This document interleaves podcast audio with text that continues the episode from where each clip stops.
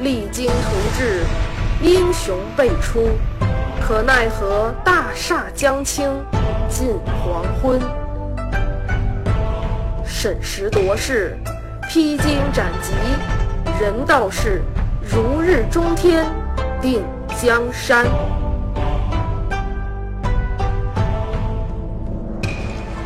感悟风云变幻与王朝兴替，尽在明末清初那些事儿。本系列改编自图书《清朝开国六十年》，并由作者王汉卫授权播出。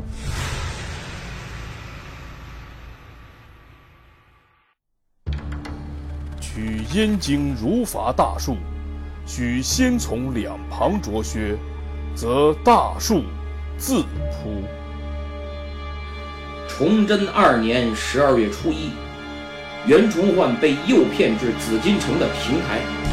本以为连日来困扰他的军饷问题终于能有突破性进展，谁想到崇祯一脸阴沉，突然发问：“你为何擅杀毛文龙？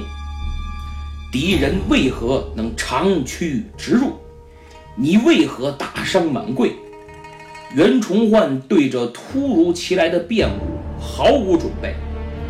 此时此刻，此情此景，根本由不得他辩解。而年轻的皇帝本就多疑暴躁，看到袁崇焕一言不发，他更认为一切罪行皆已默认。他当即命满贵脱去上衣。已是身上所负重伤，还没等员工说话，崇祯就命人脱去他的官服，押入南镇抚司大狱听候发落。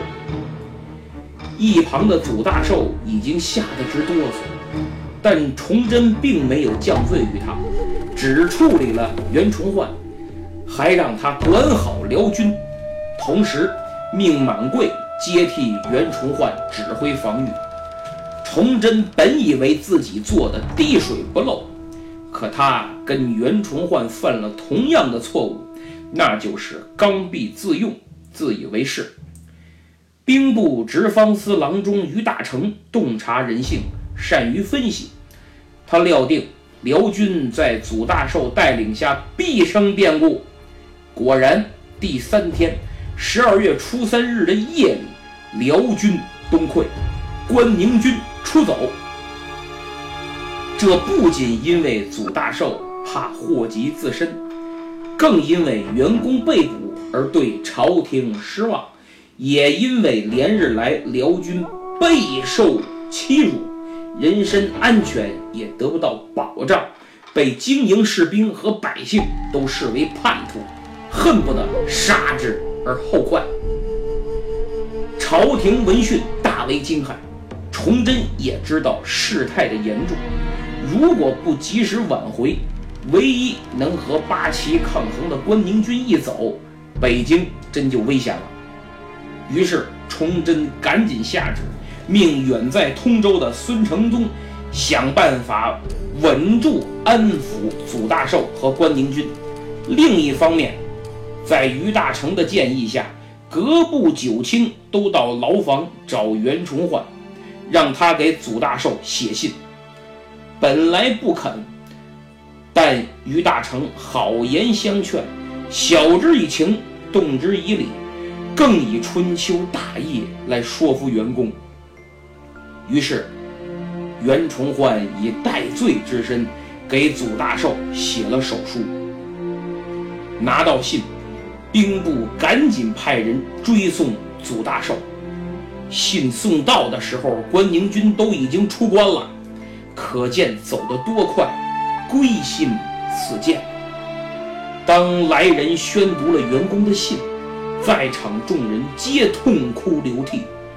祖大寿八十岁的老母也劝他领兵西返，英勇奋战。以战功来为袁都师赎罪。于是，祖大寿当即决定重整兵马，入关杀敌，保卫京师。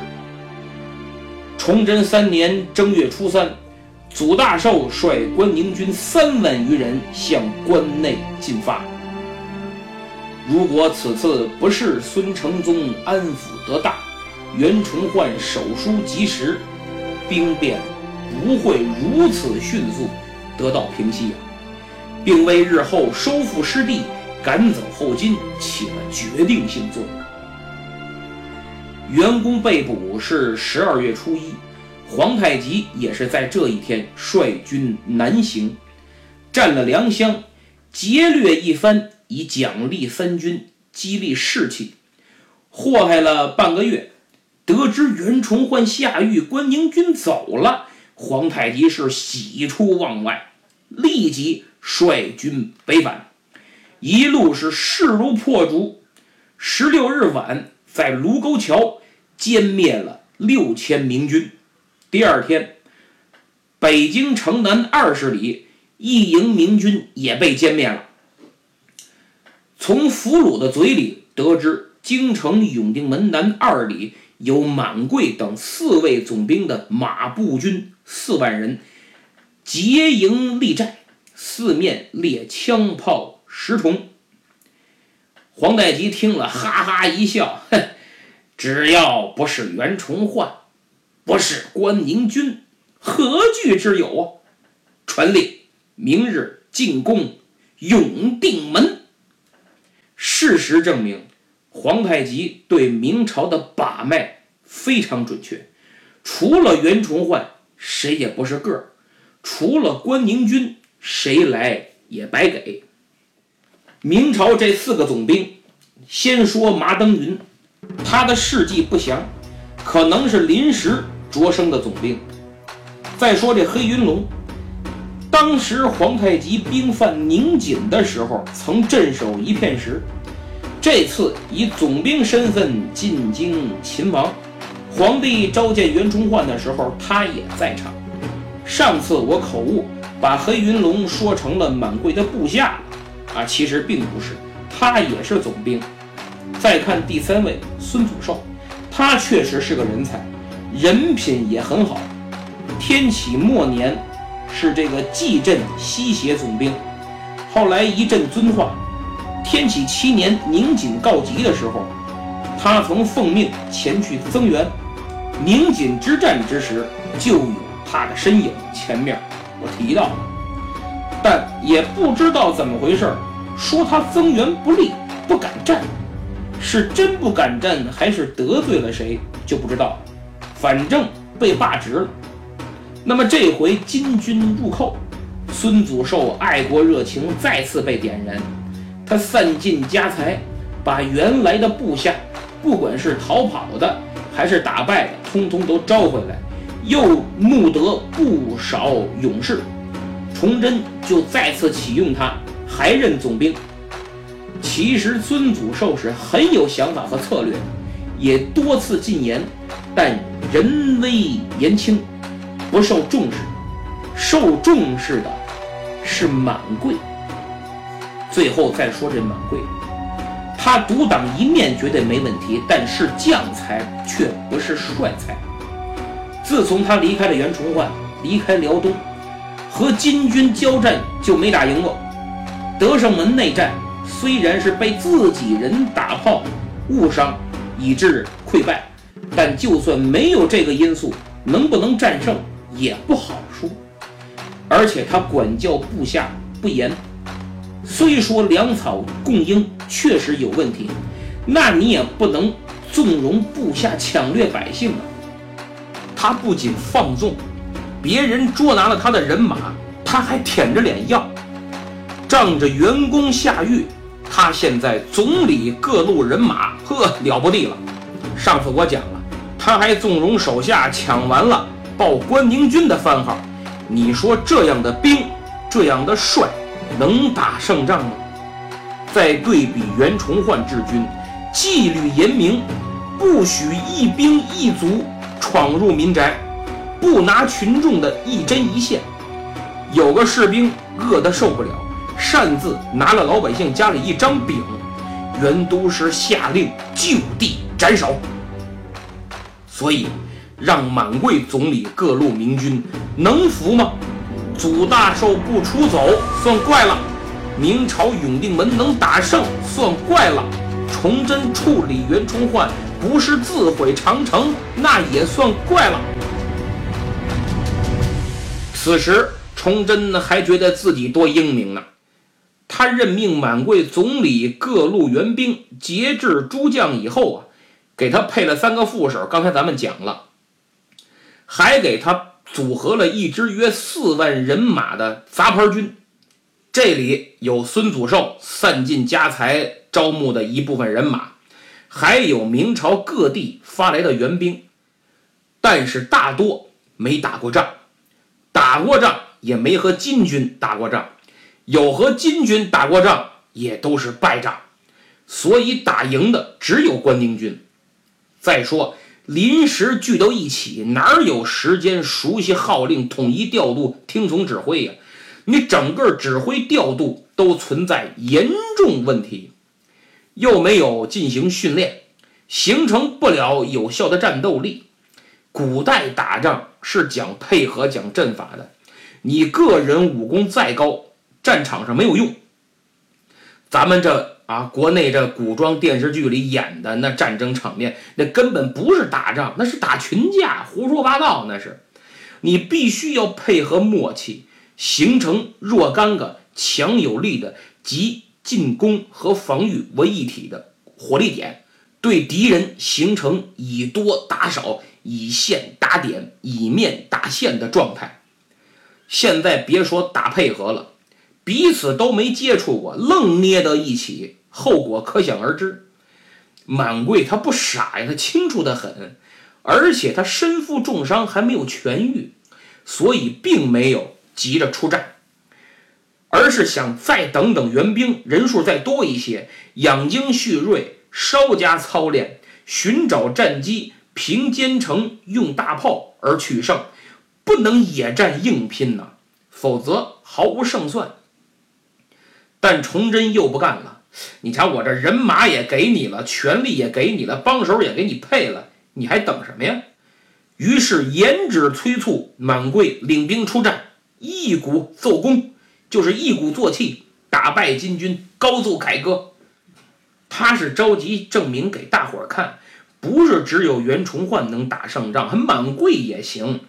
等满贵赢了，我重用他，啊，我一手提拔起来的，那是自个儿人。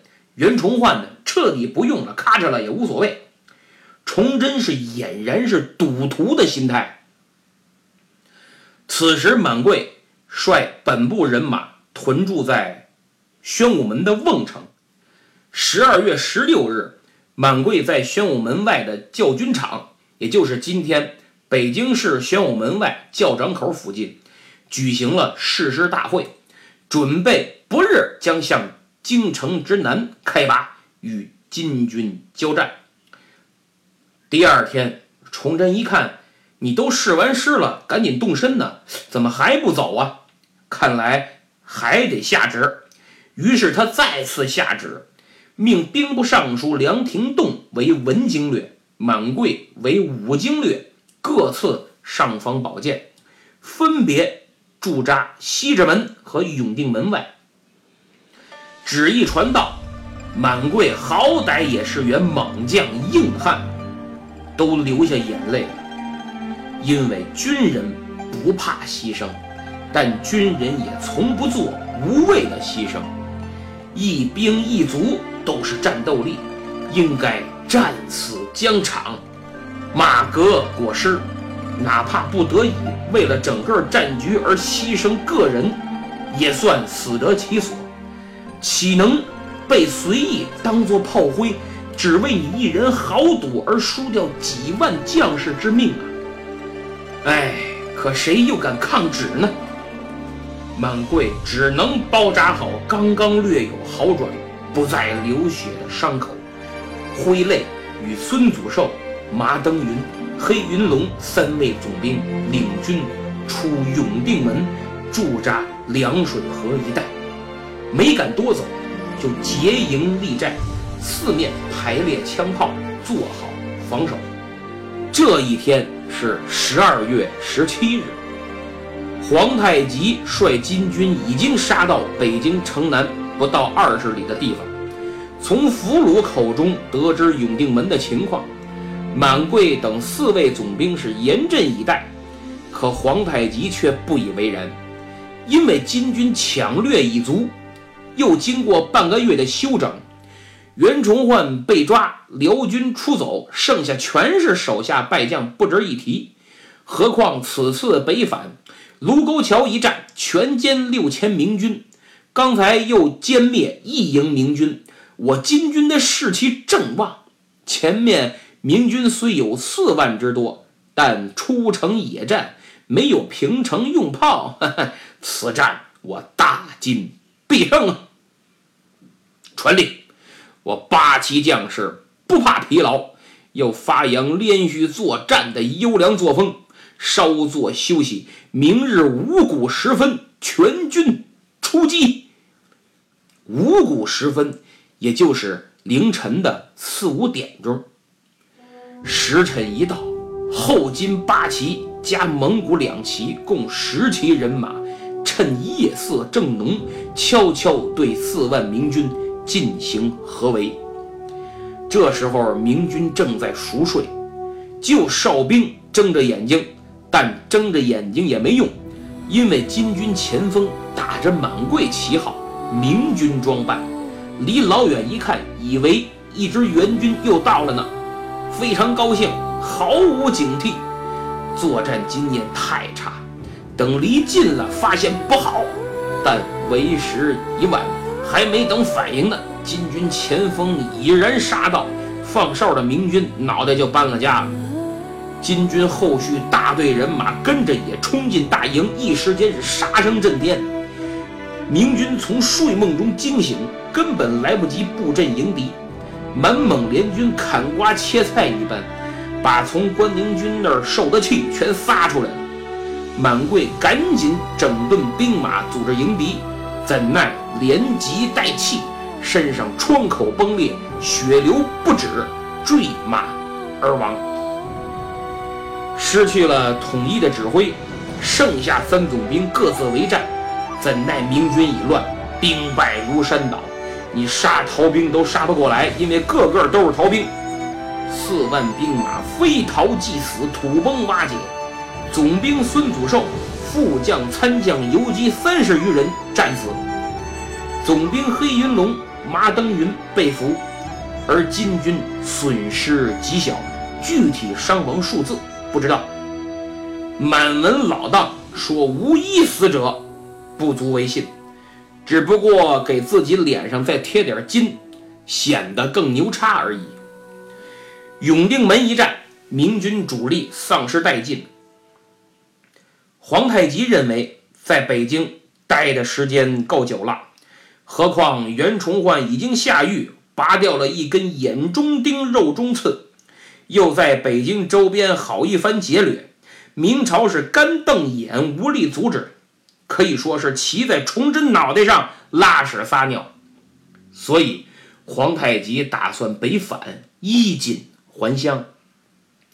而明朝主力丧失，各地秦王的军队要么害怕不敢上前，要么粮饷接济不上停止不前，甚至还有的不堪挨饿、受冻等死。干脆哗变成了流寇。后来李自成的队伍里就有不少这次哗变的明军。所以说明朝本来很有利的形势，就因为袁公被捕、辽军出走而急转直下，无力与金军抗衡，更无力阻止金军北返。皇太极这次是想来就来，想走就走。明朝京师重地成了。公共厕所，后金是来的很潇洒，走的很从容，没办法，都是崇祯自己个儿作的。得胜以后的皇太极带领金军从永定门向西北上至德胜门、安定门。我想他之所以走这条路，没走东边广渠门在北上，应该是。不想勾起广渠门、左安门之战的痛苦回忆呀！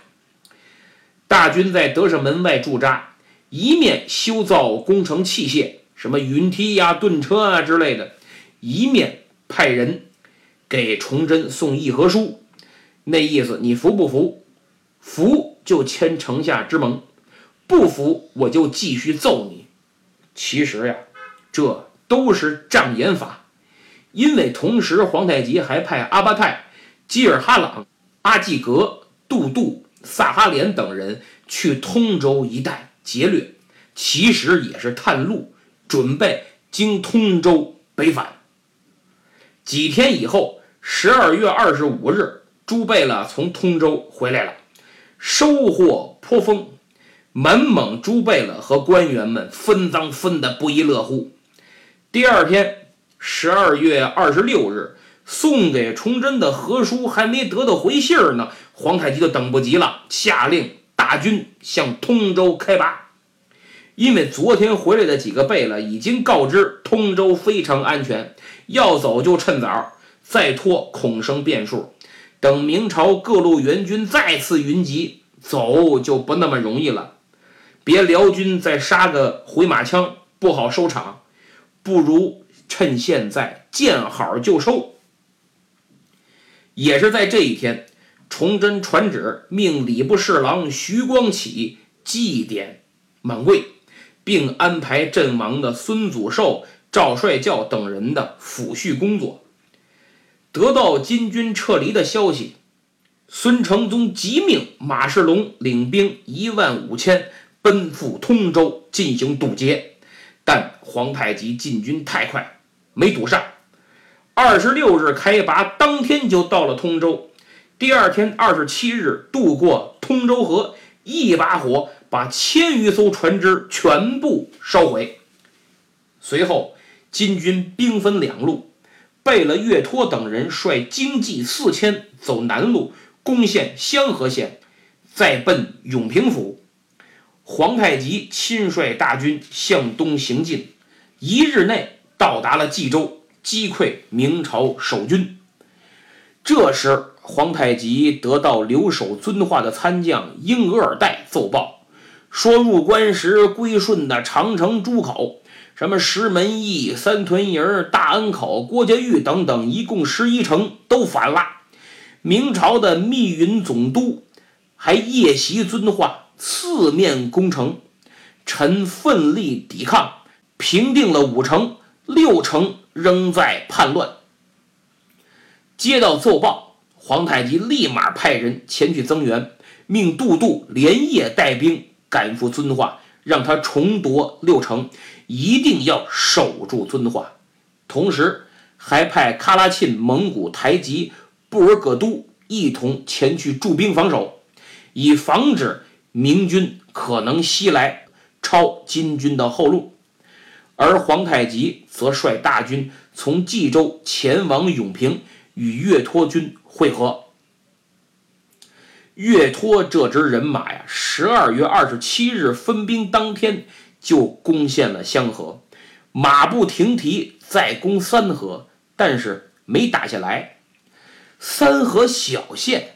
本来无法抵挡四千金军，只能说明岳托他们是不想浪费时间，无暇多顾，继续前进。二十九日抵达了宝坻，也没花时间打。二十九日攻陷了玉田，由此可见，岳托的任务是掩护和呼应皇太极率领的大军，以防止明朝军队的袭击。确保大队人马顺利到达永平，所以途中无意久留。一看要花时间打，就不和你废话了，直接走人。除非需要补给了，打下来抢掠一番，完了也不停留，继续行军。那么二十九日攻陷玉田以后，继续推进，到达丰润城南，在此等待皇太极的大军。准备合力攻打永平。崇祯三年正月初一，皇太极大军与岳托会合。丰润的百姓和官员一看呀，我的天哪，这打不起，赶紧投降吧。金军没做停留，继续推进，在距永平十里处的滦河立营。十里，也就是五公里，而丰润与永平之间是一百六十里，也就是八十公里。不到一天就走这么快，与二战德国闪电战的一天行军速度有一拼，可见皇太极多着急。而且从十二月二十六日出发到正月初一，仅仅几天时间，就抵达了距永平十里的滦河，一路都没有遇到明军有效的抵抗，如入无人之境啊！第二天正月初二。金军自滦河出发，到永平城外，满八旗、蒙二旗共十旗人马环城立营，把永平围得铁桶一般。就在这时，传来消息说，附近出现一支明军，进行骚扰性攻击，我军毫无防范，被斩杀了好几百人。皇太极一听是大吃一惊啊，赶紧命人打探消息。原来是东江的刘兴作。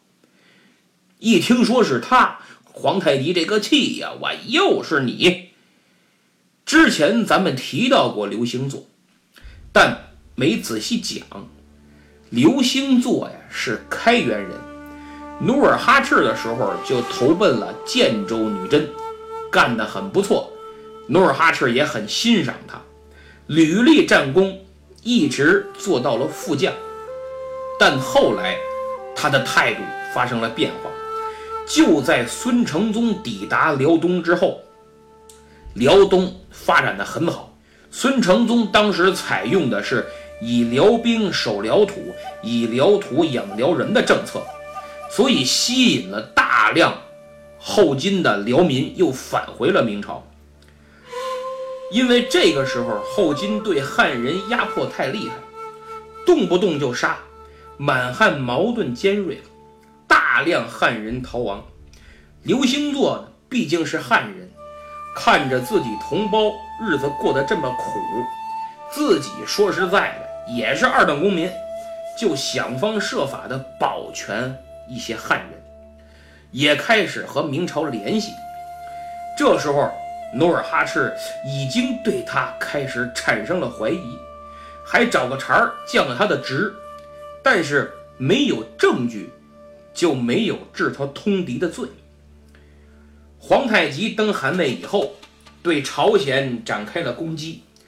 刘兴作等后金的高官呀，被任命为代表与朝鲜进行谈判。刘兴作就抓住机会与明朝接触。还在与朝鲜的谈判当中啊，帮助朝鲜使者，这个朝鲜的史料都有记载。那么刘兴作归明是一六二八年，就是天聪二年。他呢，先让弟弟刘兴贤逃跑，投奔东江的毛文龙，然后对外散布消息，说这个弟弟叛逃，他自己也有责任。估计大汗不会饶了他，肯定要杀他。我就干脆我我就死了喽。所以刘兴作就假装自杀，诈死，然后逃亡，这叫死里逃生啊。随后，他的弟弟刘兴志借口要遵从刘兴做的遗言，说遗体要葬于扎木谷，就带着不少人拉着假遗体上路了。路上就跑了，等于刘兴作兄弟七人先后分三批跑到了东江皮岛，带着家人部众一共二百三十一人。但是刘兴作的母亲、妻妾、儿子以及其他兄弟几人没跑出来的家眷都被抓起来投入了大牢。逃到皮岛之后。刘兴作兄弟几人隐居于耿仲明的家里。后来，刘兴作为大明英勇奋战，杀敌无数，屡建战功，忠心可见。崇祯得知以后，派人核查，确实如此，所以刘兴作就被朝廷任命为游击。袁崇焕斩了毛文龙，前面咱们讲了，东江镇的事宜就由陈继胜主管，刘兴作配合。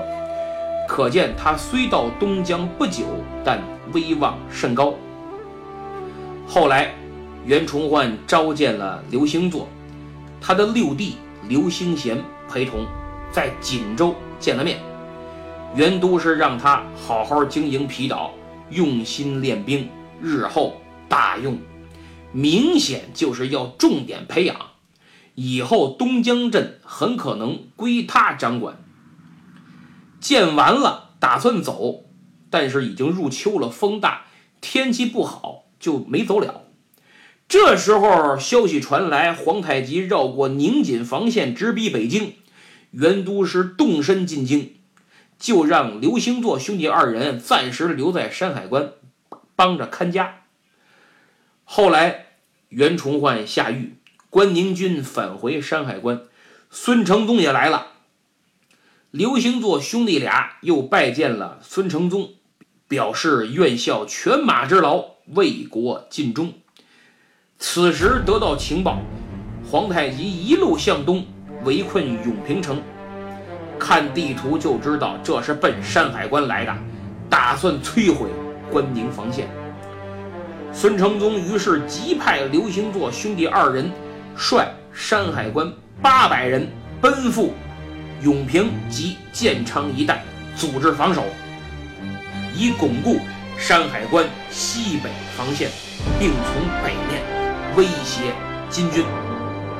等到了永平附近，刘兴作又整编了蓟镇防区的诸路人马，大概两千多人。他作战经验丰富，带着这两千人于正月初一这一天。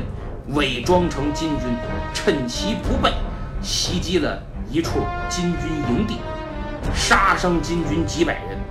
消息初二传到了皇太极这儿，气得他立即召开军事会议，表示先暂缓进攻永平，抓刘兴作是第一位的。原文是：擒刘兴作，胜得永平。刘兴作打得不错，但一看金军势大。自己人少，更让他无奈的是，除了他和刘兴贤兄弟俩外，前来与他会合的蓟镇几路将官战意不高，魏金军如虎。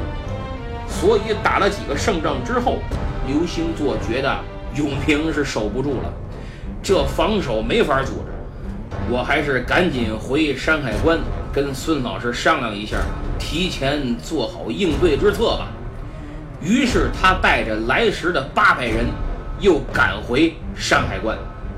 金军这边，皇太极派阿巴泰、基尔哈朗等贝勒率军追击刘兴作，打算将他擒杀。正月初三这一天，刘兴作正率人马疾驰在回山海关的路上，突然间一顿乱箭如雨而下。他明白，坏了，遇到了金军的伏击。等金军现身，他一看领头的认识，正是阿巴泰。双方一交战，不多时，刘兴作下令掉头撤退，因为自己人太少，面对几千金军，简直是螳臂挡车。但是掉头也走不了，后面也被金军堵死了。领兵的是基尔哈朗，前路被挡。后路被抄，刘兴作只能率部众拼死奋战，边打边找地方退，最后退到了山沟里，无路可退。这一战，刘兴作打出了精神，仅八百人抵挡数千金军，从早上五点一直打到下午三点。由于御敌仓促。刘兴作盔甲都没来得及穿，最后这位猛将被乱箭射死。跟随他的弟弟刘兴贤被生擒，与刘兴作的尸体一同押回了皇太极的面前。见到刘兴作的尸体，皇太极真恨不得碎尸万段、剖腹挖心。他们父子两代人。对刘星座非常器重，给予高官厚禄，可结果他却反戈一击，给大金造成了不可估量的巨大损失。皇太极越想越气，当即下令：“来人呐，将他的尸体给我肢解，开膛破肚。”这一下，刘星座的肠子流了一地，惨不忍睹。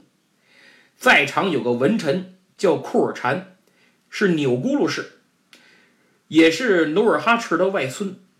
他实在觉得太惨了，于心不忍，就悄悄地收敛了刘星座的遗体，结果成为他后来被杀的四大罪状之一。可见皇太极多恨这个刘星座。收拾完刘星座，皇太极。正月初四，全力进攻永平府，不多久就将其拿下。此时，明廷还打算部署力量在丰润围堵金军呢，真是笑话。可见大明的情报系统多滞后，简直处于半瘫痪的状态。嘿，你的锦衣卫东厂西厂都干嘛呢？看自己人一绝。各种情报打探的无比详实，等敌人一来，你咋啥也刺探不出来了呢？真是内战内行，外战外行，御敌无方，扰民有术啊！讲到这儿，有细心的朋友们问了：这金军从冀州为何不走遵化，他原路返回不行吗？为啥要一面派人守住遵化？一面从冀州向东一路狂奔拿下永平呢？因为永平是蓟辽防守重镇，更是蓟辽想思所在，便于劫掠呀。毕竟满蒙联军打仗的最终目的是抢劫、改善生活，什么入主中原呀、得不得天下呀，当兵的没几个关心的。皇太极明白，首先要让将士们抢够了。其他才好说，所以这次入关一路走一路抢，在广渠门、左安门受挫以后，又南下固安、良乡，好一番劫掠。挥师北返，如果走原路，已经抢过一遍了，你没啥新鲜的。倒是东晋这条路没走过，又有蓟辽饷司所在的永平府，肯定肥的流油。不拿下来，真对不起八旗将士和蒙古联军。这是第一。那么第二，皇太极是个战略家，而且是胆子很大的战略家。袁崇焕下了狱，关宁军出走，他想趁热打铁，解决山海关的问题，打通这条路线。哎，趁着关宁军军心动摇，顺便。把祖大寿给招降得了，把关宁军也给收编了。皇太极的如意算盘打得噼啪响，可没想到，当他攻陷永平之时，关宁军已然在祖大寿的率领下，在山海关举行了誓师大会。孙承宗还犒赏三军，随即挥师进关。老对手之间马上就要展开一场新的较量。